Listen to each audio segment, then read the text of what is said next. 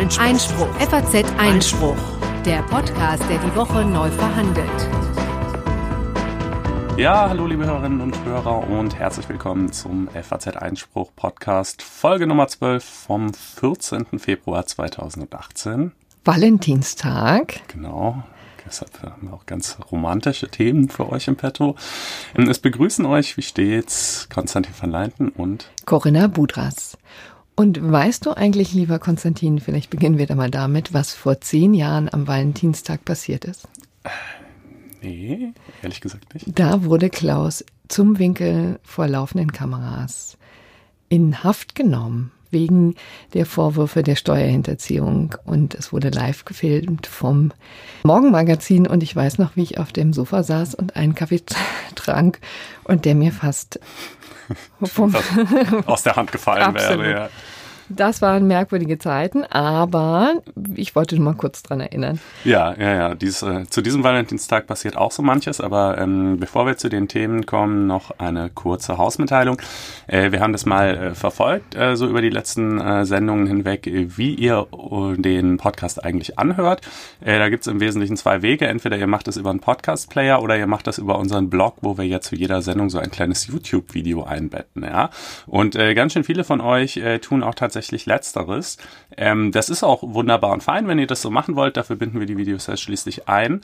Aber ähm, ich könnte mir vorstellen, dass das vielleicht diejenigen Hörer sind, die einfach sonst noch nicht so viel Podcast-Erfahrung haben und vielleicht noch keinen Podcast-Player installiert haben oder ähnliches.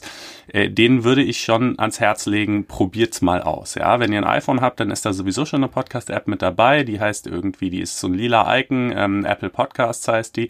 Und wenn ihr ein Android-Gerät habt, dann müsst ihr euch eine runterladen. Da gibt's aber ganz viele. Sucht einfach mal nach Podcast. Dann findet ihr also zum Beispiel Podcast Addict ist eine ganz bekannte, gibt's aber auch jede Menge andere.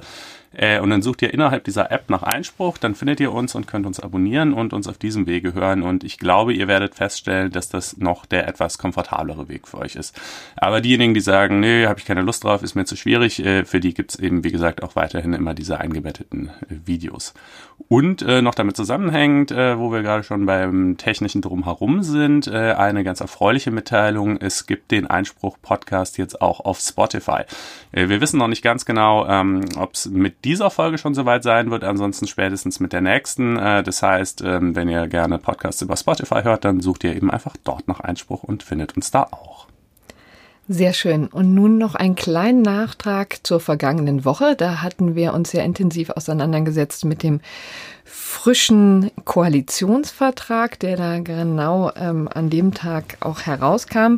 Und deswegen hatten wir auch ein kleines Versäumnis, nämlich in der Version um 11.45 Uhr hatten wir noch keine Details zur sachgrundlosen Befristung. Die würden wir jetzt gerne nachreichen. Die sind interessanterweise erst eine Stunde später, nämlich am Mittwoch um 12.45 Uhr in den Koalitionsvertrag reingekommen. Das nur als kleine Randbemerkung. Wir hatten das ja auch schon angedeutet tatsächlich in der Sendung, dass wir uns nicht so ganz sicher waren, ob sich da noch was tut und ja, es hat sich noch was getan. Nämlich. Genau, und nach den ganzen Personalrochaden und den Aufregungen darüber hat die Koalition sich auch noch geeinigt, eben die, den Missbrauch der Befristung abzuschaffen. So verkünden sie das vollmundig. Und bei der sachgrundlosen Befristung ähm, wird es eben eine Einschränkung geben, nicht mehr zwei Jahre, sondern nur noch 18 Monate möglich. Und das auch nicht mehr mit einer dreimaligen Verlängerung, sondern nur noch einmalig in diesem Zeitraum von 18 Monaten. Und äh, Arbeitgeber mit mehr als 75 Beschäftigten dürfen nur noch maximal 2,5 Prozent der Belegschaft sachgrundlos befristen. Also bei 80 Mitarbeitern dürfen das zwei Leute sein. Mhm. Also das, das sind erhebliche Einschränkungen muss man sagen, die natürlich die Wirtschaft auch aufgeregt haben. Aber das wollten wir hier noch nachreichen. Ebenso wie das Ergebnis der Prüfung des Bundesverfassungsgerichtes. Die hatten ja die Verfassungsbeschwerden gegen den Mitgliederentscheid der SPD geprüft und tatsächlich, wie wir es auch vorausgesagt haben, abgewiesen, noch an dem Mittwoch vergangene Woche. Das wollten wir auch nachtragen. Ja, so ist das manchmal, wenn man an einem sehr nachrichtendichten Tag aufnimmt, dann überholt einen manchmal das Geschehen, während man darüber spricht. Äh, aber äh, hiermit ähm, ist das dann jetzt auch alles offiziell und verkündet und wir kommen zu den Themen der heutigen Sendung, als da wären. Zunächst mal tut sich was in den USA, ja, die MeToo-Debatte, man spricht ja irgendwie seit Monaten über kaum noch was anderes, aber es ist eigentlich relativ wenig äh, bisher zumindest passiert, was die tatsächliche juristische Aufarbeitung dessen angeht. Das sieht jetzt anders aus. Ähm, es ist in New York Anklage erhoben worden gegen den Mann, äh, der das alles gewissermaßen äh, losgetreten hat, nämlich Harvey Weinstein. Und äh, das äh, erhält auch auf ganz interessante Art äh, Unterschiede im deutschen und im amerikanischen Rechtssystem. Anschließend äh, wenden wir den Blick dann nach Deutschland, äh, wo wir uns mal wieder mit äh, im Kern wirklich juristischen Themen befassen, nachdem es ja letzte Sendung ein kleines bisschen politischer war. Äh, mit zwei nämlich. Zum einen geht es um einen Richter am Oberlandesgericht namens Thomas Schulte-Kellinghaus, der ein schon seit Jahren sehr viel beachtetes Verfahren führt, wo es im Kern um die Frage geht, wie viel muss ein Richter eigentlich arbeiten? Ja, kann man dem irgendwie Vorschriften machen, dass er mindestens so und so viele Fälle zu erledigen hat? Das hat sehr weitreichende auch verfassungsrechtliche Implikationen und in dieser Sache hat er jetzt auch tatsächlich eine Verfassungsbeschwerde eingelegt.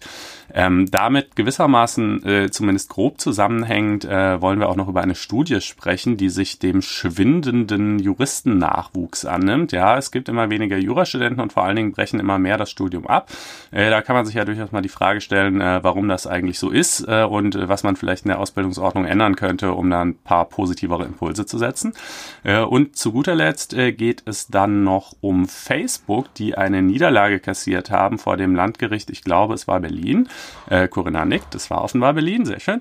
Ähm, äh, deren AGB, also in diversen Punkten für unwirksam befunden wurden. Das Ganze hat letztlich, wie immer in diesen Fällen, mit Datenschutz zu tun. Und ich persönlich balle hier schon so ein bisschen die Faust in Vorbereitung auf dieses Thema, weil es mich mal wieder wahnsinnig aufregt, was äh, das LG da entschieden hat. Aber das äh, kommt dann zum Schluss ebenso wie natürlich das gerechte Urteil.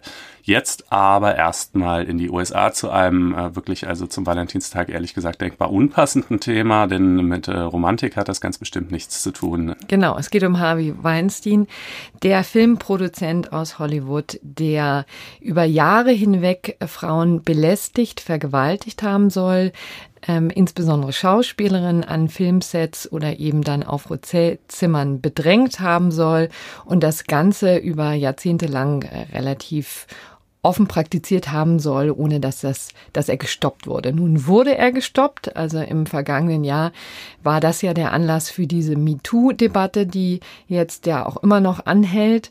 Und es ist bemerkenswert, dass jetzt zum ersten Mal es tatsächlich juristische Konsequenzen hat. Also nicht etwa Hollywood oder die LA Police ähm, geht jetzt gegen Weinstein vor, das tun die auch, aber zum ersten Mal jetzt richtige Schritte eingeleitet hat der New Yorker Generalanwalt Eric Schneiderman. Und der hat am Sonntag eine bemerkenswerte Pressekonferenz durchgeführt, in dem er die Anklagepunkte dezidiert aufgelistet hat. Wenn ich jetzt hier übrigens von Anklagepunkten spreche, ist das überhaupt nicht richtig, was insbesondere was das amerikanische Recht angeht, aber zeigt eben so ein bisschen, wie groß die Unterschiede sind. Also wie hier in Deutschland wäre das tatsächlich nur mit einer Anklage möglich. Was in Amerika aber gerade passiert, ist, dass Eric Schneiderman, eben der Generalstaatsanwalt, im Wege einer Zivilklage, also einer Civil Rights ähm, Lawsuit gegen Harvey Weinstein, seinen Bruder Bob Weinstein und das Unternehmen als solches vorgeht. Also insofern ein bemerkenswerter Vorgang. Ja, das wirkt ja aus dem deutschen Rechtsverständnis heraus total kontraintuitiv. Ne? Hierzulande, vielleicht für diejenigen Hörer, die jetzt äh, selber keine Juristen sind, ist es ja so, die Staatsanwaltschaft ist eben für das Strafrecht zuständig und für das Zivilrecht sind dann die einzelnen Betroffenen gegebenenfalls irgendwelche Interessenverbände oder ähnliches zuständig, aber jedenfalls nicht der Staat. Ähm, das ist in den USA zwar auch so, aber die Staatsanwaltschaft kann eben auch tatsächlich zivilrechtliche Verfahren führen. Interessanterweise war mir auch vorher gar nicht so klar. Und äh, was legen die ihm jetzt hier zur Last? Also insbesondere Eric Schneiderman legt den drei äh, Beklagten, eben ähm, Harvey Weinstein, seinem Bruder und dem Unternehmen, wirft er vor, eine eine Arbeitsatmosphäre geschaffen zu haben, die auf äh, Belästigung und Diskriminierung beruht und ähm, insbesondere, dass das gedeckt worden ist, eben von dem Bruder und dem Unternehmen als solches. Es soll wohl zahlreiche ähm, Beschwerden gegeben haben und niemand über die Jahre hinweg hat sich groß darum gekümmert. Das ist sozusagen der Kern des Vorwurfs. Und dann wird es in der Tat auch ziemlich handfest in der 39-seitigen Klageschrift, die im Internet auch einzulesen ist. Wir tun sie auch gerne für Sie zur Lektüre in die Show Notes. Denn das System scheint schon wirklich bemerkenswert gewesen zu sein. Also auch hier ist es zwar eine Zivilklage, aber natürlich muss vielleicht auch in der Berichterstattung die äh, Unschuldsvermutung gelten. Deswegen mhm. natürlich immer im Konjunktiv und auch mit dem Hinweis, dass Harvey Weinstein und insbesondere sein Anwalt das alles äh, brüsk zurückweist. Aber jedenfalls das System, das in dieser Klageschrift beschrieben wird, bestand unter anderem eben aus drei Gruppen von weiblichen Mitarbeitern, die dafür äh, gesorgt haben, dass Harvey Weinstein seine sexuelle Befriedigung während der Arbeitszeit oder auch danach bekommt. Und zwar die in Wesentlichen auch dafür zuständig waren, zum Beispiel Kontakte zu pflegen, also die Kontakte anzurufen, dafür zu sorgen, Termine zu machen. Ja, so absurd es klingt, aber das scheint jedenfalls so gewesen zu sein. Eine, eine Mitarbeiterin soll von London nach New York regelmäßig eingeflogen worden zu sein, um den Damen, die mit ihm ausgehen, regelmäßig zu erklären, wie sie sich anzuziehen haben und zu riechen haben, um Herrn Weinstein besonders zu gefallen. Also es gab auch offensichtlich so eine Art von Escort-Service. Ich wollte gerade sagen, war das eigentlich ein Filmproduktionsstudio oder äh, ein Bordell, was er da betrieben hat, äh, mit sich selbst als einzigem Kunden? Ne? Das ist ja unglaublich. Also es ist wirklich Wobei Bordell ist vielleicht auch keine ganz glückliche Wortwahl, denn die äh, Frauen äh, haben das ja in dem Fall nicht freiwillig äh, getan oder bestenfalls so halb freiwillig und unter sehr großem Druck. Ja, unter großem Druck, genau. Ja. Die haben einfach, so wird es eben beschrieben, äh, Angst gehabt, dass sie ihre Arbeit verlieren. Sie hatten Angst vor Repressalien und haben dann tatsächlich auch entgegen, komplett entgegen ihren Qualifikationen, die waren natürlich alle da, um Filmproduktion zu lernen oder jedenfalls da mhm. ähm, äh, im Filmbusiness tätig zu sein und wurden dann von ihm sozusagen in diese Gruppen eingeteilt. Die einen mussten eben äh, für die Abendveranstaltung sorgen, die anderen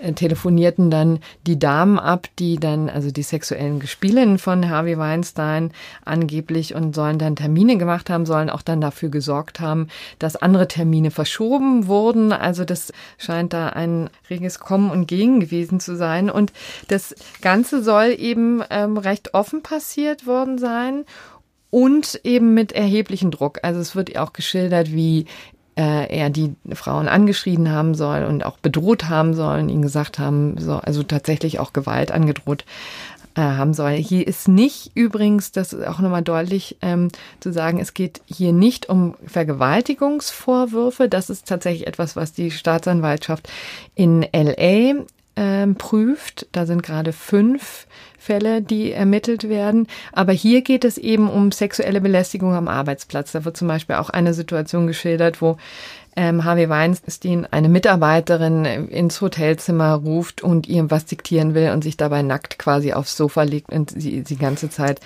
angrinst und sie sich natürlich ähm, wahnsinnig unwohl fühlt bei diesen.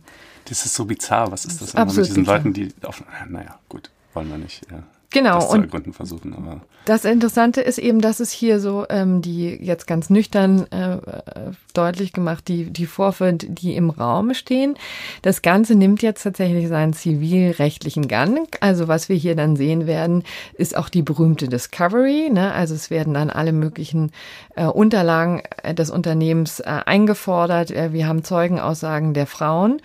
Und äh, interessanterweise soll das Ganze auch dazu dienen, um einen Deal zu, kaputt zu machen, der gerade geplant war. Also diese, seitdem äh, Harvey Weinstein hier so in, in den Fokus gerückt ist und auch ehrlich gesagt zu Persona non grata in Hollywood gemacht wurde, ähm, geht es seinem Unternehmen naturgemäß sehr, sehr schlecht. Ähm, es kurz vor der Insolvenz, so, so heißt es jedenfalls. Und ähm, das sollte an einen Investor verkauft werden. Und Eric Schneiderman, der ähm, Generalanwalt, sagte eben, da, da bestünde die Gefahr, dass dann das Ganze unter den Teppich gekehrt wird und sich sozusagen äh, Harvey Weinstein vor möglichen Schadensersatzansprüchen, vor allem Entschädigungsfonds drückt. Mhm. Und genau das wollte er verhindern mit äh, der Klageeinreichung jetzt. Und so wie jetzt die Nachrichten aus äh, New York kommen, scheint dieser Deal auch dadurch verhindert worden zu sein. Also der Investor ähm, scheint das Interesse verloren zu haben, denn ziemlich deutlich ist, dass ähm, wer immer dieses Unternehmen kauft, dann einfach diese Entschädigung, sollte es mal dazu kommen, leisten muss. Ja, die Bad Bank von Herr Weinsteins äh, persönlichen Perversionen, äh, die möchte man sich vielleicht äh, in seiner Bilanz nicht ans Bein binden. Übrigens nochmal vielleicht auch als interessanten Aspekt, weil es natürlich auch immer wichtig ist ähm, zu hören, was der Angeklagte eigentlich sagt. Er hat ja einen sehr prominenten Anwalt, äh, Benjamin Braffman, der auch sehr viel Prominente schon vertreten hat, unter anderem auch eben dem ehemaligen Chef des IWF, Dominik Strauss-Kahn, der ja in New York sehr spektakulär auch verhaftet wurde wegen Vorwürfen der Vergewaltigung. Das ist vor einigen. Jahren her. Der wurde übrigens freigesprochen und seitdem gilt Benjamin Braffman so ein bisschen als der Superhero unter den Verteidigern. Hier wird es in der Tat eine harte Nuss, denn natürlich gibt es viel mehr Anschuldigungen, viel detailliertere Beschuldigungen in diesem Fall und gegen die muss sich Weinstein zur Wehr setzen. Er sagte aber übrigens, der Anwalt sagte in Replik darauf, dass es ähm, kaum ein Unternehmen gab, das so viele Frauen gefördert hat wie Weinstein. Also wenn man insbesondere ein interessantes der, Verständnis von Förderung. Ja, wenn man insbesondere in die ähm, in die oberste Management-Riege äh, geschaut hat, angeblich soll ähm, sollen da viele viele Frauen eine Chance bekommen haben. So stellt er sich dann eben als der Wohltäter dar und Genau, also da wird man eben einfach sehen, wie das ähm, in Zukunft weitergeht. Vielleicht belassen wir es mhm. dabei und kommen jetzt zu einem ganz anderen Thema, nämlich dem langsamen Richter. Ja, also dieses äh, Attribut äh, würde er selbst ja schon mal ähm, in Frage stellen und ich ehrlich gesagt auch ein bisschen. Äh, das ist ja immer das Problem, was man eigentlich unter Langsamkeit versteht. Also ähm, fangen wir mal ein bisschen weiter vorne an und dann kommen wir dazu. Dieser Mann namens Thomas Schulte-Kellinghaus ist Richter am Oberlandesgericht und äh, sein äh, Dezernat wurde im Jahr 2012, wenn ich mich recht entsinne, einer Sonderprüfung äh, unterzogen. Da ist also quasi die ähm, auf Anweisung der Gerichtspräsidentin ähm, einmal durchgekämmt worden und geschaut worden, so wie viele Akten hast du eigentlich in den letzten Jahren äh, zugewiesen bekommen, wie viele hast du erledigt und wie sieht es hier im Gerichtsdurchschnitt so aus. Und es kam heraus, dass er, ähm, obwohl er eine Vollzeitstelle hat, nur so ungefähr 63 Prozent des Durchschnitts erreicht und dass sogar manche Halbtagsrichter mehr Fälle erledigt haben als er. Da würde man jetzt natürlich sagen, ja, offensichtlich ist das langsam. Was soll das denn sonst sein? Ähm, aber äh, er sagt eben, nee, ich arbeite jedenfalls mal, und das ist übrigens auch unstreitig, äh, schon jetzt deutlich mehr als 41 Stunden die Woche. Es ist nicht so, dass ich irgendwie nur sitze und Däumchen drehe und so quasi der Klischeebeamte bin. Äh, ganz im Gegenteil. Und wenn das länger dauert, dann hängt das eben einfach mit der Art und Weise zusammen, wie ich diese Fälle bearbeite. Äh, ich mache besonders gründlich, so behauptet er. Ne? Ja, genau. Also er ist da noch äh, auch da in seiner Wortwahl ein bisschen vorsichtig, weil er jetzt sozusagen seinen Kollegen auch nicht unterstellen will, dass die äh, reihenweise nur Schlamperei betreiben würden. Und er ist da, also das muss man wirklich sagen, also er ist sehr fair. Er ist jetzt wirklich auch nicht so der selbstgerecht auftretende Typ, der quasi sagt, ich mache es hier als einziger richtig und und alle anderen haben sich irgendwie komplett äh, dem Joch der Justizverwaltung unterworfen. Äh, aber er sagt natürlich schon, naja, klar, ich mache es eben gründlicher und habe natürlich irgendwie schon auch meine Gründe dafür und äh, halte das eben so für richtig.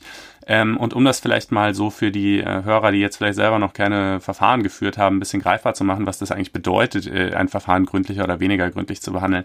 Äh, also als Richter hat man wirklich sehr, sehr viele, also wir reden jetzt von Zivilrecht in diesem Fall, ähm, sehr, sehr viele Weichenstellungen im Prozess, die man halt irgendwie so oder auch anders äh, stellen kann und dann geht's halt schneller oder dauert länger.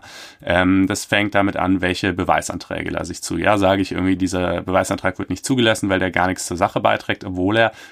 sozusagen vielleicht nicht den super Kern äh, der Sache trifft, aber vielleicht eben doch irgendwas Erhellendes ans Licht bringen könnte.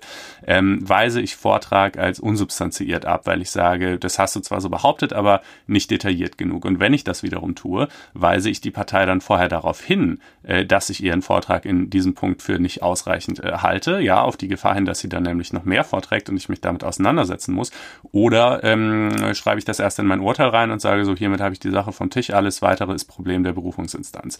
Ähm, und etliche weitere Punkte gibt's halt einfach, ne, wo man es irgendwie so oder so handhaben kann. Auch wirklich, wie gründlich hört man den Leuten eigentlich zu, wie ernst nimmt man deren Probleme. Es ist ja auch, Recht hat ja immer auch eine gewisse soziale Funktion noch neben allem anderen. Ähm, und da nimmt er sich halt sehr viel Zeit. Äh, seine Urteile sind auch wohl, sagt man so, von äh, tatsächlich recht hoher Qualität und werden häufig in Fachzeitschriften abgedruckt. Und ehrlich gesagt, also ich ähm, muss dazu sagen, ich habe jetzt schon äh, sehr häufig mit Herrn Schulte-Kellinghaus gesprochen. Ich habe ihn für ein Interview auch mal persönlich getroffen. Äh, und wenn ich mal vor Gericht wäre mit irgendeiner Sache, ähm, wäre ich, glaube ich, nicht unglücklich, äh, wenn er derjenige wäre, der darüber entscheidet. Ja. Der hat auch eine sehr angenehme Art zu sprechen, oder? Ja, er ist, er ist, ähm, also es gibt da halt wirklich, ne, die Meinungen über ihn gehen halt einfach drastisch äh, auseinander. Es gibt halt viele, die sagen, der ist so ein querulanten Eigenbrötler, äh, so ein überkorrekter Typ, der einfach irgendwie aus jeder Entscheidung eine halbe Dissertation machen will und äh, damit ist er halt einfach fehl am Platz irgendwie. Äh, Justiz ist halt eben auch einfach äh, Masse irgendwie äh, und, und, äh, und nicht Wissenschaft und äh, wir müssen die Verfahren hier irgendwie durchkriegen. Und äh, das ist natürlich auch ein wichtiger wichtiger Aspekt. Äh, die Leute wollen ja nicht nur ein gutes Urteil, sondern irgendwie auch ein schnelles Urteil. Ja, manchmal bringt es dir nämlich auch nichts, wenn du eine tolle Entscheidung kriegst, aber leider irgendwie vier Jahre zu spät. Mhm. Ähm, und es gibt ja auch tatsächlich einen Anspruch auf ähm, Erledigung äh, von, von Rechtsstreitigkeiten innerhalb einer gewissen Zeit. Und es gibt auch ein äh, Entschädigungsgesetz, wenn, wenn Prozesse zu mhm. lange dauern. Und es ist eben tatsächlich so, dass sich nicht nur die Kollegen beschwert haben oder womöglich sozusagen Kunden, also jedenfalls Leute, die geklagt haben, sondern vor allen Dingen seine Chefin da eben mal eingeschritten ist. Ne? Genau, also die Gerichtspräsidentin, die damalige, inzwischen ist sie früh pensioniert und es gibt einen neuen Gerichtspräsidenten, der aber insofern halt jetzt dieses laufende Verfahren auch weiterverfolgt. Ähm, dazu muss man erstmal wissen, äh, Gerichtspräsidenten sind zwar Richter, aber in ihrer Rolle als Gerichtspräsident gehören sie der Verwaltung, also der Exekutive an. Ja, das heißt, äh, und das ist äh, jetzt auch sehr relevant für das, was folgt, denn ähm, Richter sind ja zunächst mal unabhängig. Ne? Das steht äh, so in der äh, deutschen Verfassung. Das heißt, die anderen Staatsgewalten können nicht ankommen und einem Richter sagen, pass mal auf, du hast äh, so und so zu entscheiden. Das äh, ist aus relativ naheliegenden Gründen, äh, wäre das natürlich rechtsstaatlich unmöglich. Ähm, so, und hier kommt jetzt eigentlich die Gerichtspräsidentin als Teil der äh, Exekutive eben an und sagt dem äh, Richter, ähm, du hast mehr Verfahren zu erledigen. Ja, also sie hat ihn dann förmlich ermahnt, äh, so nennt sich das. Das hat erstmal noch keine unmittelbaren Auswirkungen, aber darauf können dann weitere äh, Konsequenzen folgen. Ähm, und äh, dagegen, gegen diese Ermahnung hat er geklagt hat äh, in den ersten beiden Instanzen verloren und hat dann vor dem BGH äh, vor einigen Monaten so etwas, also er selber zumindest sieht es als Pyrrhussieg an, äh, errungen. Denn äh, der BGH hat gesagt, wir verweisen es nochmal zurück und die Vorinstanz muss jetzt nochmal prüfen, ob dieser Durchschnitt, von dem er eben um ungefähr 33 Prozent äh, nach unten abgewichen ist, wie der eigentlich ermittelt wurde. Also hatten denn die anderen Richter genug Zeit? Ist das irgendwie äh, sozusagen, oder haben die jetzt irgendwie reihenweise nur Mist verfertigt? Aber er sagt eben, das ist ein Pyrrhussieg, denn er selber würde ja gar nicht bestreiten, dass die anderen Richter mhm. das schon auch auf ihre Art okay machen. Die machen es halt irgendwie schneller äh, und so, aber das ist halt genauso von deren Unabhängigkeit gedeckt, wie es umgekehrt von seiner ja. Unabhängigkeit gedeckt sein muss, es anders zu machen. Genau, und der Bundesgerichtshof hat jetzt im Wesentlichen ja schon stattgegeben der Tatsache, dass einfach als man als Gerichtspräsidentin da auch durchaus eingreifen darf. Mhm, genau. Der, und, äh, und, diesen Grundsatz sozusagen wollte Schulte-Kellinghaus eigentlich vermeiden. Genau, und äh, deshalb hat er jetzt eben auch ähm, Verfassungsbeschwerde eingelegt, obwohl das Verfahren noch läuft. Äh, das hat äh, sicherlich auch terminliche Gründe, äh, denn er wird im Jahr 2020 äh, pensioniert, weil er dann eben die Dienstaltersgrenze erreicht. Und jetzt muss also erstmal die Berufungsinstanz entscheiden, dann müsste gegebenenfalls nochmal der BGH entscheiden, bis das Ganze rechtskräftig ist. Und dann könnte er erst Verfassungsbeschwerde einlegen, wenn er halt quasi auf ein äh, rechtskräftiges Urteil warten würde. Und bis dahin ist er einfach irgendwie pensioniert und und die Sache hat sich durch Zeitablauf erledigt, ähm, ironischerweise. Äh, und er sagt jetzt halt in seiner Verfassungsbeschwerde, es ist eigentlich egal, was äh, quasi noch im weiteren Verlauf dieses Verfahrens entschieden wird, weil den, den Kerngrundsatz, den der BGH schon festgezurrt hat, äh, nämlich, dass es prinzipiell erlaubt sein muss, äh, einem Richter solche Pensen vorzugeben, ja, ähm, äh, der ist, der verstößt eben einfach gegen die Verfassung und deshalb ist jetzt auch keine verfassungskonforme Entscheidung mehr möglich, egal wie sie im Einzelfall ausgehen mag. Mhm. Ähm, und äh, da hat er eben mehrere Argumente. Das eine habe ich gerade schon genannt äh, mit der richterlichen Unabhängigkeit. Ähm, das andere äh, ist dann die äh, Bindung an Recht und Gesetz. Also er sagt quasi, es ist nicht nur so, dass ich nicht äh, schneller entscheiden muss, ich darf eigentlich gar nicht schneller entscheiden, denn äh, ich, äh, als Richter darf man ja nur nach äh, Recht und Gesetz und seinem eigenen äh, Gewissen äh, entscheiden. Und wenn mir mein Verständnis von Recht und Gesetz und mein Gewissen halt sagen, dass ich jetzt noch den vierten Zeugen anhören muss oder dass ich jetzt noch dies oder jenes prüfen muss äh, und das Urteil sonst potenziell einfach falsch ist, dann darf ich es eben auch tatsächlich so nicht fällen. In der Tat bemerkenswert auch gegenüber den Kollegen, denn die machen es ja offensichtlich anders die, die 33 Prozent drüber liegen oder jedenfalls im Durchschnitt 33 Prozent drüber liegen, die scheinen ja da gewisse Abstriche zu machen, ist offensichtlich dann natürlich ein dehnbarer Begriff. Ja, aber da würde er halt sagen, gut, aber wenn deren Überzeugung und deren Verständnis der Gesetze halt insoweit anders ist, äh, dann, dann ist das ja auch okay. Also ähm, äh, dann, dann dürfen die das auch äh, so machen. Er sieht natürlich das größere systemische Problem, dass einfach der Erledigungsdruck in der Justiz enorm ist, dass natürlich viele Leute einfach Mechanismen entwickelt haben, um Sachen schnell vom Tisch zu kriegen, diese Mechanismen oftmals auch selber schon gar nicht mehr so ganz bewusst reflektieren und einfach vielleicht sich auch sozusagen denken, nee, so wie ich das mache, ist schon alles genau richtig und super und nie habe ich irgendwie einen Fall äh, hier schnell durchgekaspert, sondern alles war immer top. Äh, aber sozusagen, ne, wenn du halt von Tag eins an darauf gedrillt wirst, und es ist so, also ich kenne viele Leute aus meinem eigenen Bekanntenkreis sind in die Justiz oder auch zur Staatsanwaltschaft, wo es nicht viel besser ist, gegangen. Äh, und wenn dir halt von Tag eins an klar gemacht wird, dass das ein ganz maßgebliches Kriterium ist, erstmal für deine, für deine Verbeamtung, du bist ja erstmal Richter auf Probe und, und dann auch für deine weitere Laufbahn, dann entwickelst du halt einfach Strategien, wie du es irgendwie hinkriegst. Ne? Das, mhm. das ist so. Da, da macht er sich auch selber nicht von frei. Er sagt auch, es ist, betrifft selbst mich, nur vielleicht in einem etwas geringeren Ausmaß als manche andere. Und äh, das Paradoxe hier ist halt, und, und diesen, das ist so dieser, dieser gedankliche Spagat, den eben die Vorinstanzen und auch der BGH vollführen, dass die sagen, ja, die Gerichtspräsidentin dürfte dir natürlich nicht einzelne Vorgaben machen und jetzt sagen, pass auf, in Verfahren X lädst du jetzt den Zeugen ab. Ja, das, das wäre natürlich ein glasklarer Eingriff. Aber das hat sie ja nicht gemacht. Sie hat ja nur so allgemein gesagt, du musst mehr erledigen. Aber er sagt, ja, aber wie soll das denn anders gehen? Zeitlich arbeite ich eben schon so viel, also schon mehr als ich muss. Und, genau, und dann kann ich es ja nicht anders machen, als ne? dass ich eben im einen oder im anderen oder auch in allen Verfahren meine Rechtsanwendung ja. ändere. Und genau das darf man eigentlich nicht von ihm fordern. Äh, und es ist halt, und, und klar, äh, Anspruch auf schnelle Entscheidungen und so weiter, das findet er auch alles wichtig, unbestritten. Äh, aber da sagt er eben, äh, naja, das ist dann aber einfach ein Problem ähm, des Gesetzgebers letztlich, dann müssen halt mehr Stellen geschaffen werden. Mehr Stellen, genau. Das ist ja auch äh, ein berühmtes Lied, in das auch der Deutsche Richterbund äh, immer einstimmt. Wie haben die sich eigentlich positioniert in dieser Sache? Also äh, es gibt ja zwei große, oder im Grunde genommen gibt es drei, die, die Republikanische Richtervereinigung, dann die, den, die neue Richtervereinigung und den Deutschen Richterbund. Der Deutsche Richterbund ist mit Abstand die größte. Äh, die NAV, die eher links ist, hat ähm, äh, Schulte-Kellinghaus hier sehr den Rücken gestärkt. Der Deutsche Richterbund hat ihm also hat tendenziell auch seine Unterstützung ausgesprochen, aber äh, mit deutlich weniger Wumms dahinter. So, die sind halt irgendwie äh, und und wahrscheinlich letztlich, jetzt könnte man ja sagen, warum denn eigentlich? Das ist doch total in deren Interesse. Ja klar, aber weil eben natürlich in, durch sein Verfahren eben doch durch die Blume natürlich die Kritik durchdringt, äh, passt mal auf Leute, ihr habt euch hier alle schon viel zu sehr ähm, quasi diesem Regiment unterworfen und, und vielen schmeckt das halt nicht so richtig und die sagen, nee, was soll das denn eigentlich? Wir machen das ja alles wunderbar und dieser blöde, langsame Minderleister soll mal bitte irgendwie verschwinden oder, oder halt seine Geschäfte einfach äh, ein bisschen beschleunigen. Ähm, und äh, ja, das ist, finde ich wirklich, also es ist ein super interessantes Verfahren. Ja, wie würdest einfach, du entscheiden, lieber Konstantin? Äh, ich würde ihm recht geben. Ähm, würdest du wirklich? Ja. Also die, die Frage ist natürlich, bis zu welcher Konsequenz treibst du es, ne? Denn irgendwie 66 Prozent da finde ich jetzt noch, weißt du, Leistungen und, und Bearbeitungstempo und so gehen halt auch einfach auseinander. Das ist in jedem Job so. Es gibt hier auch Kollegen irgendwie, die schreiben in einem halben Tag die Seite drei voll, wo ich immer denke, wie schaffen die das ja, weil sie einfach wahnsinnig viel schneller sind als ich. Ähm, äh, und, und so, also es gibt ja so, so ein Spektrum, in dem sich das bewegen kann, wo man sagen muss, der eine macht so, der andere macht so, das ist alles fein. Wenn man es jetzt, wenn man seine Argumentation rechtsdogmatisch bis zum bitteren Ende verfolgt, dann müsste man im Grunde genommen sagen, ja, und wenn er sechs Prozent statt 60 Prozent genau. erledigt, dann ist es immer noch okay, weil richterliche Unabhängigkeit Richtig. und wenn seine Überzeugung ihm das halt vorgibt, dass er 12.000 Zeugen in ihrem Verfahren hören muss, dann muss er das wohl so machen.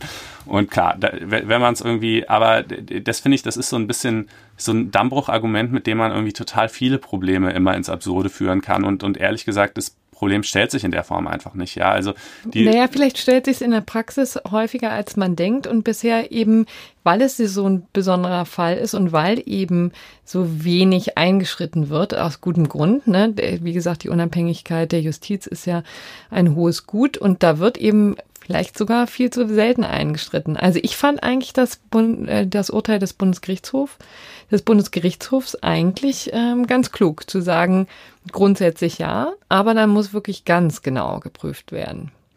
Ja, also ich, ich glaube einfach, es wird aus, es, nehmen wir mal an, er bekäme Recht und es würde sagen, nein, man, äh, es würde gesagt, nein, man darf solche Ermahnungen nicht aussprechen, dann gäbe es trotzdem noch tausend Hebel und Stellschrauben, um Richter zu äh, schnelle Erledigung äh, äh, anzuleiten. Na, tausend, das wäre mir. Naja, also es fängt halt, wie gesagt, damit an, dass du erstmal die ersten drei bis fünf Jahre nicht verbeamtet bist. So, wenn du in der Zeit schon mal nicht ablieferst, äh, dann, ähm, dann wirst du es halt auch nicht. Und äh, da geht's aber ja schon dann los. Bist du danach 30 Jahre. Ja gut, aber wenn du schon so deine erste berufliche Prägung in den ersten Jahren so erfährst, dann entwickelst du ja irgendwie schon mal gewisse Mechanismen. Und dann geht's ja auch noch um Aufstiegschancen, denn keiner hat gesagt, dass man nicht Beförderungen von ähm, äh, auch unter anderem Erledigungszahlen abhängig machen kann. Und das Problem so auf der äh, systemischen Ebene ist natürlich auch, weißt du, ähm, wie viele Fälle ein Richter erledigt, kann ich numerisch ziemlich gut erfassen und sagen, okay, hat so und so viel gemacht, 50 Prozent mehr als der Durchschnitt, super Typ, ab zum BGH.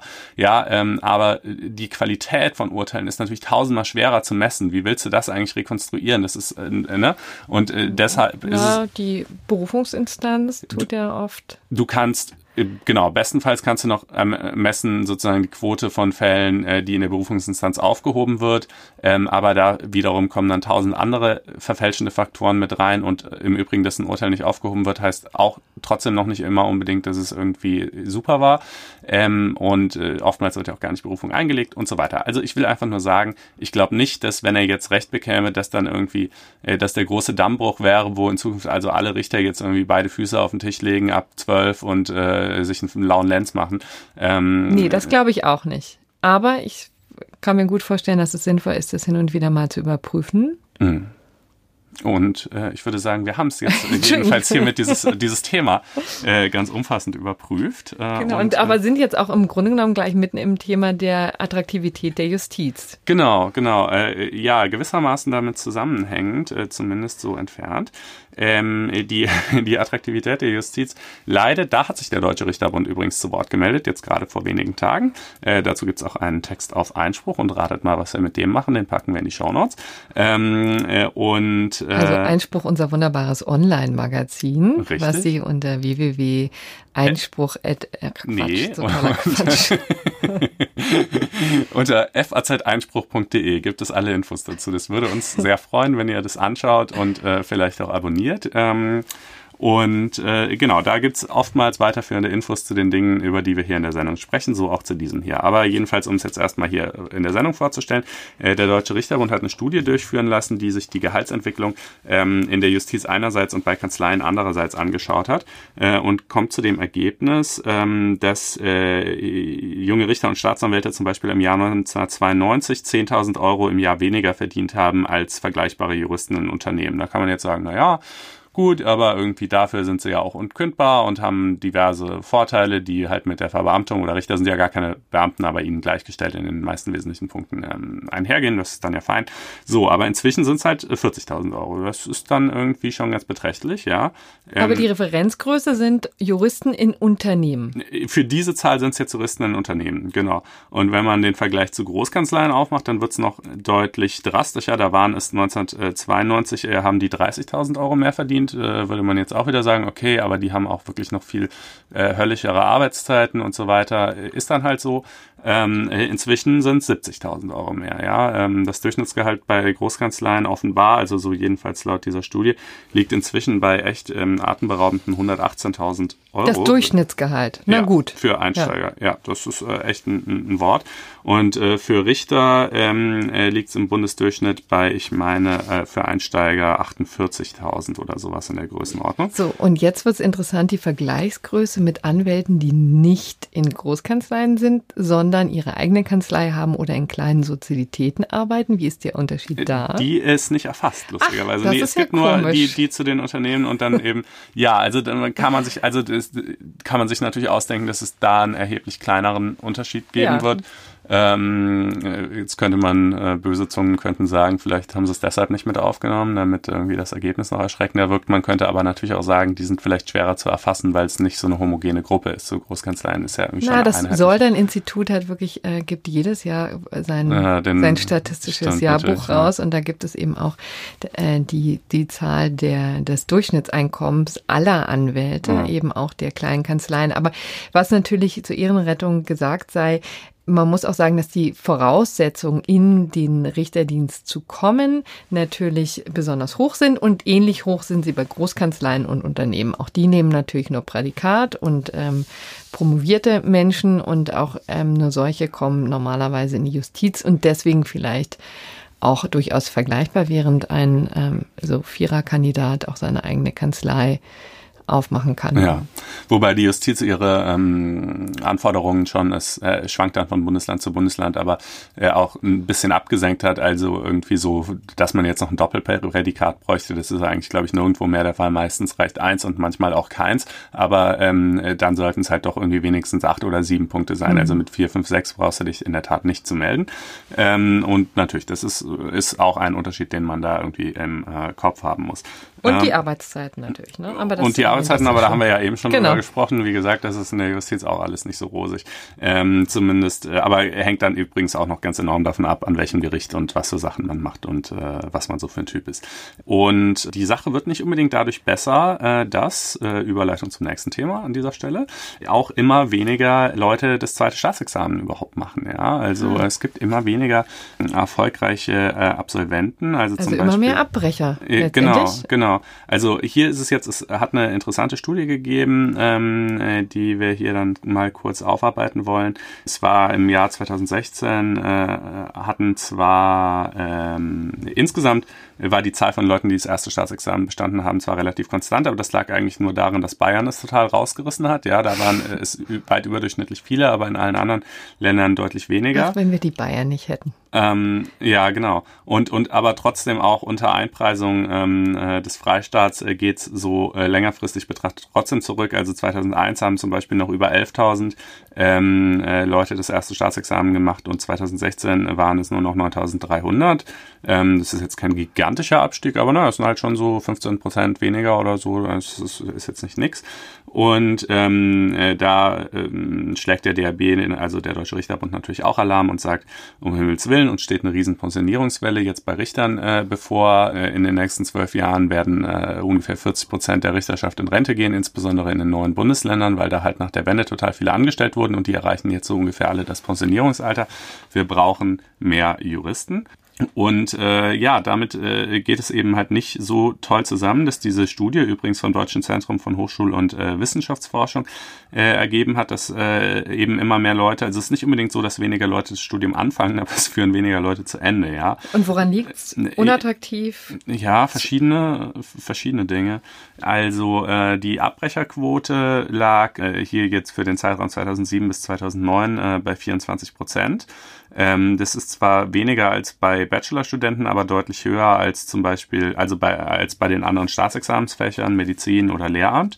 Ähm, da sind es nur 11 oder 13 Prozent, also bei Jura schon mehr als das Doppelte. Und hier wird also als Gründe genannt mangelnde Motivation, das Bedürfnis nach praktischen Tätigkeiten. Ich glaube, das kann man aus eigenen Studienzeiten noch irgendwie nachempfinden. Also ich zumindest, so diese endlose Theorienpaukerei ohne Bezug zur echten Welt. Ja, hm. mir. Äh da soll übrigens auch dieser Podcast gegen helfen. Ja. Ja, das ist nämlich ehrlich gesagt unser erklärtes Ziel. Also mein erklärtes ja, Ziel. Ja, eben einfach mal deutlich zu machen, wofür man den ganzen Kram auch gut gebrauchen kann. Ja, das war kleiner persönlicher Exkurs für mich äh, wirklich ein totales Erweckungserlebnis. Ich habe das erste Examen ja gemacht, aber das zweite nicht und bin dann in Journalismus gegangen und ehrlich gesagt habe ich angefangen, Jura interessant zu finden in dem Moment, wo ich aufgehört habe, es zu studieren äh, und, und angefangen habe, es so in der echten Welt zu betrachten, mhm. weil man dann mal feststellt, ja, irgendwie die ganze, das Dreiecksverhältnis äh, in der Konditionenlehre hat halt irgendwie realweltliche Relevanz und, und mhm. es gibt halt nicht nur, äh, und es ist halt nicht nur so eine, so eine sagen übrigens auch ganz große Strafverteidiger, die sich wirklich durchs Examen gequält haben und durch, äh, durchs Studium gequält haben und dann in der Praxis äh, die große Erleuchtung hatten. Deswegen dranbleiben. Mhm, ja, bitte. ja, wirklich. Ich glaube, es lohnt sich schon. Also ich, äh, das Referendariat ist da, wird da, glaube ich, also zumindest für die, die halt irgendwie mehr so Praxis wollen, schon deutlich besser und der äh, Beruf dann auch. Ähm, und äh, es gibt aber auch noch ein paar andere äh, Punkte, die hier in dieser Studie angesprochen werden, die auch ganz interessant sind. Also erstmal äh, ist es so, die Abbrecherquote ähm, ist deutlich höher bei äh, Leuten, die aus äh, nicht aus Akademikerhaushalten kommen. Das ist äh, halt ein bedauerlicher Befund, aber deckt sich genauso mit allen anderen Fachrichtungen auch. Und dann, äh, genau, ist es vor allen Dingen aber so, und das ist ja nun wirklich ein tausendfach und völlig zu Recht äh, vorgetragener Kritikpunkt, äh, dass die Leute, die das Jurastudium abbrechen, das extrem spät tun. Ja, ich glaube im Schnitt nach sieben Semestern, äh, nicht selten auch erst nach zehn. Äh, das heißt wann? Das heißt dann, wenn es aufs Staatsexamen zugeht oder sie auch gegebenenfalls einfach am Staatsexamen scheitern. Ja? Mhm. Ähm, und äh, ausgesiebt wird halt am Ende und das ist natürlich einfach katastrophal. Dann hast du irgendwie drei, vier, fünf vielleicht Jahre deines Lebens ja, also verschenkt hört sich so hässlich an, aber in gewisser Weise äh, schon so ein bisschen vertan, ja. Äh, und ähm, äh, da sagt die Studie eben äh, das, was sowieso jeder weiß, der Jura studiert, nämlich die Zwischenprüfung äh, ist halt äh, vergleichsweise total easy und das Staatsexamen ist einfach tausendmal schwerer als alles andere, was man vorher machen muss. Und jetzt könnte man natürlich mal vielleicht die Konsequenz ziehen zu sagen, vielleicht ist dieses Staatsexamen einfach echt ein bisschen schwer. Das tun sie natürlich nicht, sondern vielleicht ist die Zwischenprüfung halt ein bisschen Zu leicht. leicht. Genau. genau. Ich würde sagen, wir kommen jetzt einfach mal zu ein ja. bisschen mehr Praxis auch wieder. Ja, ja, ja. also das äh, jetzt mal so äh, akademischer äh, Exkurs ähm, ist ja vielleicht auch ganz interessant, aber es, das soll es dazu auch gewesen sein und ich bin schon voll in Fahrt und muss das auch sein für dieses nächste Thema. Genau. Ja, Facebook, Landgericht für Berlin, das Landgericht Berlin. Bring it. und man muss dazu ehrlicherweise sagen, ähm, wir gucken uns natürlich auch immer die Urteile an und normaler, oft sind die auch wirklich ganz äh, erhellend und durchaus interessant. Hier kann ich es leider nicht empfehlen, da reinzugucken, weil es gibt wirklich unfassbare Verweisungsketten, die wirklich, die man aus dem Studium eben hasst. Was ist passiert? Also Facebook hat eine Niederlage erlitten vor dem Landgericht Berlin. Die wurde ihm beigebracht von der Verbraucherzentrale, also insbesondere der Bundesverband, ähm, der da gegen Facebook äh, vorgegangen ist und äh, verschiedene ähm, äh, Normen aus dem UWG, also dem Gesetz äh, gegen den unlauteren Wettbewerb, eben angefügt hat, in Verbindung mit dem ähm, BGB, mit dem Bundesdatenschutzgesetz und dem Telemediengesetz. Und um das äh, vielleicht jetzt ähm, mal zusammenzufassen, es waren insgesamt sechs äh, Klauseln, die ähm, dem Bundesverband äh, der Verbraucherzentralen da aufgestoßen sind. 16 wurden tatsächlich gekippt. Äh, es ging insbesondere darum, ähm, dass ähm, die Nutzungsbedingungen nicht ähm, klar dem, dem Nutzer erklärt wurden und er nicht genau wusste, worauf er sich da einlässt, wenn er sich anmeldet bei Facebook. Denn es gibt äh, verschiedene Voreinstellungen, äh, die der Bundesverband und eben auch das Gericht für schwierig gefunden hat, insbesondere zum Beispiel, dass der Ortungsdienst bereits in den Voreinstellungen aktiviert ist und dadurch dadurch es deutlich oder einfach ist für ähm, die Facebook-Nutzer zu sehen, wo man ist. Ähm, das, das war eben per Häkchen äh, voreingestellt. Und es ging auch über äh, Suchmaschinen ähm, einen relativ einfachen Link zu den Chroniken ähm, des Teilnehmers. All das hat ähm, äh, die, der Bundesverband da äh, moniert und wurde auch gehört. Insbesondere auch, und das ist vielleicht das, was den meisten hängen geblieben ist, äh, ging es auch um die Frage, ob man als Nutzer seinen Klarnamen mhm. benutzen muss bei Facebook. So sieht es ja Facebook vor. Und das widerspricht eigentlich dem Telemediengesetz, wo in Artikel 13, in Paragraph 13, Absatz 6 ziemlich deutlich drin steht, dass es auch unter Pseudonym möglich sein muss, so eine Dienste zu nutzen. Und darauf hat sich aber das Urteil übrigens äh, gar nicht berufen, also das Landgericht Berlin gar nicht berufen. Die haben schon gesagt, auch in diesem Punkt sind die Nutzungsbedingungen schon so schwammig, dass sie eigentlich gar nicht gelten können. Und deswegen kann es dahingestellt bleiben, ob, ähm, ob das äh, ähm, hier einschlägig ist. Mhm.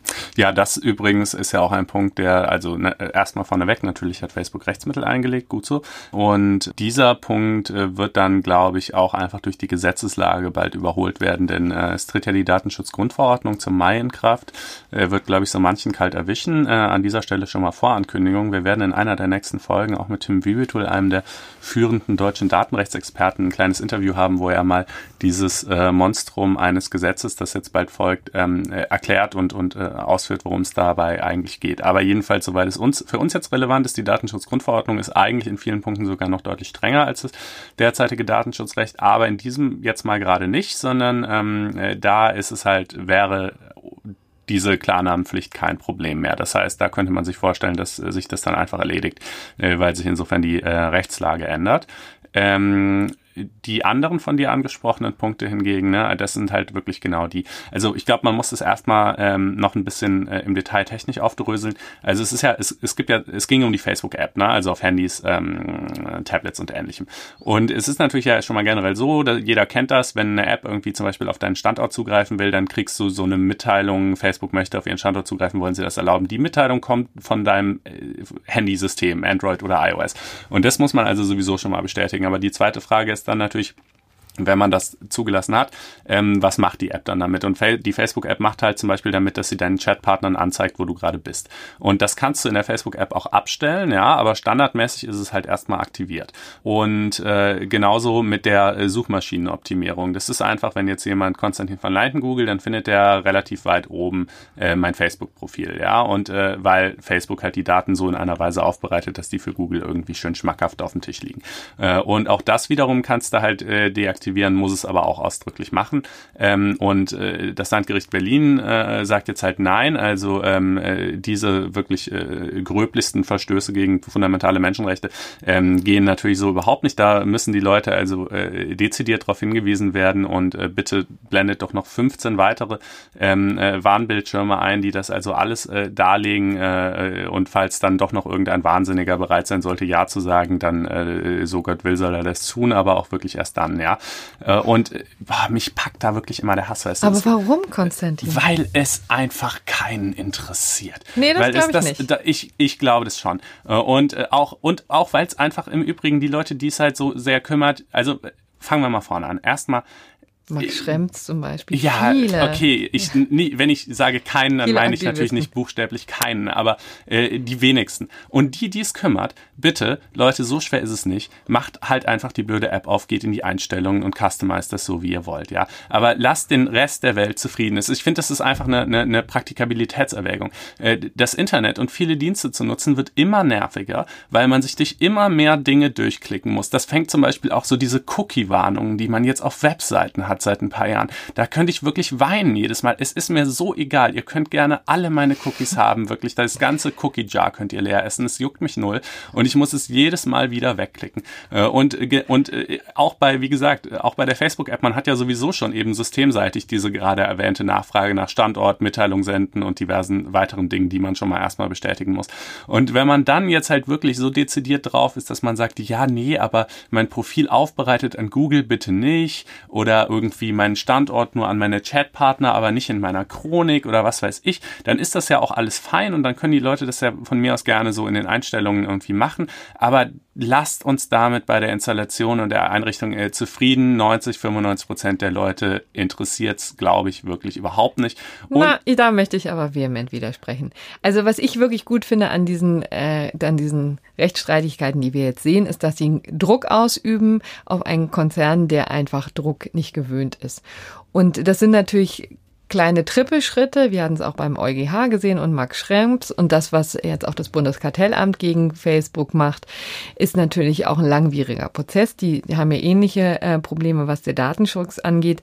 Und ich fand, finde eigentlich in der Vergangenheit haben insbesondere die großen Facebook, WhatsApp, aber eben auch Google oder wer auch immer, sich einfach darüber schlicht und ergreifend keine Gedanken gemacht und insbesondere durch Deutschland und die Gerichte hier und die Verbraucherschutz Behörden und so weiter, kommt langsam, aber sicher da so ein bisschen Erkenntnisgewinn in, äh, ins Spiel. Und äh, das tut den Unternehmen und übrigens auch den Diensten durchaus gut, glaube ich. Also man kann natürlich, es gibt zu jeder Medaille zwei Seiten. Und es ist natürlich nicht grundsätzlich verkehrt, ähm, äh, sich auch ein bisschen wehrhaft zu zeigen gegen diese Riesenkonzerne, die ja wirklich eine gewaltige Macht haben und zu sagen, so, es geht jetzt nicht immer alles. Ja, aber ähm, wenn es jetzt dann jetzt mal um die Einzelfallfrage vor dem LG Berlin geht, ist das so okay oder nicht, dann finde ich halt doch, das ist völlig okay, so wie Facebook das macht.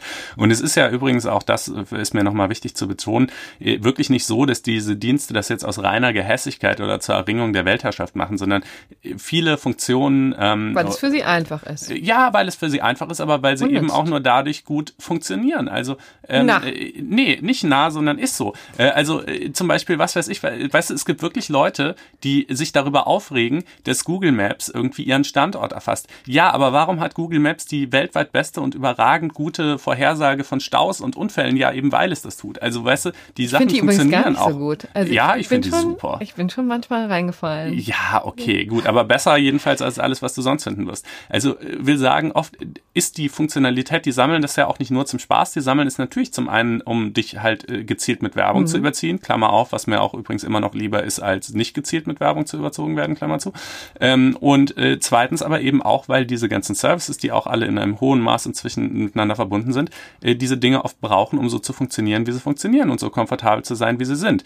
Diese übrigens alle kostenlosen Services, ja, die diese Welt so viel besser Kostenlos machen. ist übrigens auch nochmal ein Stichwort. Ach ja, richtig, guck mal, genau, habe ich gar nicht geplant, aber leitet super über. Genau, das ist nämlich ein Punkt, der vom Landgericht Berlin abgewiesen wurde, nämlich selbstverständlich darf Facebook auch weiter behaupten, ist ein kostenloser Dienst, ähm, obwohl man mit deinen Daten bezahlt. Ich meine, aber das hat nun schon auch wirklich jeder äh, mitgekriegt, äh, finde ich. Und ähm, das, das ist, da würde ich dir recht gehen, das ist so ein Punkt, der ist mir dann irgendwie auch äh, egal, davon irreführender Werbung zu sprechen ist. Ja, das haben Sie allen Ernstes vorgetragen. Ne? Also ich fühle mich ja. als Verbraucher Wobei ehrlich gesagt auch, auch ähm, Facebook, also man sich auch immer wieder wundert, was die denn jetzt so vortragen. Also dass sie auch heute noch im Jahr 2018 ähm, äh, vor, ähm, vorbringen, dass äh, nicht Deutschland äh, der richtige Gerichtsstandort, sondern Irland ist, ist jetzt Klar, naja, die versuchen es natürlich auf allen Wegen. Sie versuchen so, das ist, da, das wurde natürlich, aber das wurde ja schon in der Vergangenheit entschieden und da, da bin ich auch äh, total an Bord zu sagen, nee, nee, Freunde, wir können euch schon hier verklagen. Wollen wir jetzt mal zum gerechten Urteil kommen? Genau. Denn da geht es übrigens wieder um einen ehemaligen Jurastudenten, der ja. das Trauma des Freischusses äh, gehabt hat, nämlich ähm, durchzufallen mit satten vier Klausuren, die ähm, mangelhaft als mangelhaft bewertet wurden und deswegen den im äh, Deswegen hat er das erste Examen nicht geschafft. Es wurde dann im Wege des Verwaltungsverfahrens deutlich gemacht, dass wohl zwei Klausuren besser hätten bewertet werden können. Mhm. Und äh, deswegen klagte er auf Schadensersatz äh, vor dem Oberlandesgericht Hamm und wollte tatsächlich für die versemmelte Prüfung 105.000 Euro. Haben, plus noch ein bisschen Studiengebühren, ne? 1600. Also Euro. nämlich mit dem Argument, das äh, kann man vielleicht vorneweg mal dazu sagen, die Geschichte ist für ihn eigentlich dann jedenfalls unterm Strich ähm, mit dem Examen gut ausgegangen. Er hat es dann nämlich nochmal gemacht und dann hat er bestanden und das zweite auch bestanden und inzwischen ist er Rechtsanwalt und konnte sich sozusagen hier in eigener Sache vertreten. Aber sagt er, naja, ähm, ich, äh, wenn ich das äh, direkt bestanden hätte, dann wäre ich ja irgendwie anderthalb Jahre früher oder so, viel war es bei ihm, glaube ich, ins Berufsleben eingetreten, hätte schon viel Geld verdient, äh, dass mir jetzt äh, flöten gegangen ist. Und ähm, ja, tatsächlich ne, hat er eben auch wirklich nachweisen können und das hat auch das äh, Oberlandesgericht Hamm äh, so gesehen, dass zwei dieser vier Klausuren, äh, dass bei zwei dieser vier Klausuren ein falscher Bewertungsmaßstab angelegt worden ist. Ja, und das ähm, hat eben verstoßen gegen das Gebot zum rechtmäßigen Verwaltungshandeln, das hier vielleicht nochmal mhm. eine schöne juristische Floskel eingefügt. Aber warum äh, hat es ihm jetzt trotzdem nicht geholfen? Weil letztendlich nicht deutlich äh, gemacht wurde, dass tatsächlich diese fehlerhafte Bewertung der beiden Klausuren, ähm, die auch tatsächlich diesen Schaden ähm, verursacht hat. Ne? Also man, die haben gesagt, na ja, diese zwei Klausuren hätten vielleicht ein bisschen besser ähm, besser beurteilt werden können, aber das heißt noch lange nicht, dass es tatsächlich auch bestanden hat, mhm. hätte. Und deswegen ist es sozusagen, kann man kann er den Schadensersatzanspruch dann nicht auf dieses, äh, dieses Ereignis basieren. Ja, das stand wirklich auf Messerschneider. Also bei der einen Klausur haben sie gesagt, nee, die wäre auch bei korrekter Bewertung nur bei zwei Punkten gewesen. Äh, und bei der anderen haben sie gesagt, na ja, die hätte entweder drei Punkte werden können, dann, dann wäre es ja immer noch äh, mangelhaft, hätte aber auch vier werden können, dann hätte man sie bestanden. Äh, und ähm, äh, aber du kannst halt, das wäre dann so im, im Spielraum des Prüfers äh, gewesen, ob er jetzt drei oder vier gesagt hätte, das werden wir jetzt leider nicht mehr rausfinden, weil sie fehlerhaft äh, bewertet wurde und das alles inzwischen ja auch schon ganz schön lange her ist. Äh, und ähm, da bist du halt insofern äh, beweisbelastet. Das ist ja hier kein Strafverfahren, hier gibt's kein Indubio pro reo nach dem Motto, im Zweifelsfall wär, wären es eher vier gewesen, sondern ähm, äh, das, das müsstest du halt nachweisen, kannst du nicht nachweisen, Pech gehabt. Ähm, ja. Und das übrigens fällt unter, der, unter die Kategorie das gerechte Urteil. Wie ich finde, sehr zu Recht. Ja. Denn ich hätte dem auch nichts gegeben. Ganz ehrlich. Also, da hat er vier versemmelt. Ja, aber zwei ja, also gut, oder eine ja möglicherweise zu Unrecht. Ja, Und, äh, na gut, aber dann hätte er vier Punkte bekommen. Und ganz ehrlich, vielleicht war es auch etwas wert. Ne? Vielleicht hat er auch den nötigen Anstoß dann bekommen, hat sich dann äh, zusammengerissen und offensichtlich hat das ja dann geschafft. Vielleicht war das eine Erfahrung, die ihn im Leben weitergebracht hat. Das können wir aus dieser sicheren Distanz natürlich äh, ganz Absolut. gemütlich hier so diagnostizieren. Genau. Nee, also, aber ich bin im Grunde genommen bei dir. Also ich meine, es ist natürlich, man tut sich schon so ein bisschen schwer, dieses ganze Examen ist so ein Horror und dann wird man auch noch falsch bewertet und, äh, und äh, dann ähm, wird halt noch nicht mal zu den eigenen Gunsten angenommen, dass man im Zweifelsfall bestanden hätte. Also äh, so, ich finde das mehr so, sagen wir mal, das mittelgerechte Urteil. Nee, aber ja. mir hätte wirklich wehgetan als ja, Steuerzahler, ja. die 105.000 Euro. Ja, das wäre dann ja nochmal im zweiten Schritt die Frage wahrscheinlich ja, gewesen, okay, kannst du auch wirklich nachweisen, dass das so viel wäre, aber äh, wer hätte dann schon sicherlich äh, manches gekostet und ja, also ich, also ich kann damit auch durchaus meinen Frieden machen und ich hoffe, er auch. Äh, und ich hoffe, ihr auch. Ähm, genau. Äh, das äh, soll es gewesen sein für die Sendung. Ähm, genau. Wir sind jetzt zum Ende, wünschen noch äh, eine schöne Woche und freuen uns, wie gesagt, über Feedback übrigens jetzt ja auch direkt möglich auf unserer Webseite. Sagst du bitte genau, nochmal den Namen? blogs.faz.net-einspruch. Nochmal blogs.faz.net-einspruch. Äh, da könnt ihr verschiedene Dinge tun. Da könnt ihr zum Beispiel Kommentare hinterlassen bei den einzelnen Folgen. Ähm, das ist, glaube ich, auch der sinnvollste Ort, denn dann können die auch alle anderen sehen und ihr könnt diskutieren und so weiter. Und ihr könnt uns natürlich auch gerne bei iTunes eine Sternchenwertung hinterlassen und vielleicht was Nettes schreiben. Äh, wenn euch der Podcast gefallen hat, dann kommt er höher in den iTunes-Charts und äh, wir haben letzte Woche schon die Sendung mit der Maus überholt. Das war ein persönlicher Meilenstein. Aber da gibt's noch ein paar, die, die, die vor uns sitzen und da würden wir gerne noch ein bisschen weiter klettern. Insofern, das wäre ganz toll, wenn ihr das tätet. Ja. Herzlichen Dank, schöne Woche und bis zum nächsten Mal. Tschüss. Danke, ciao.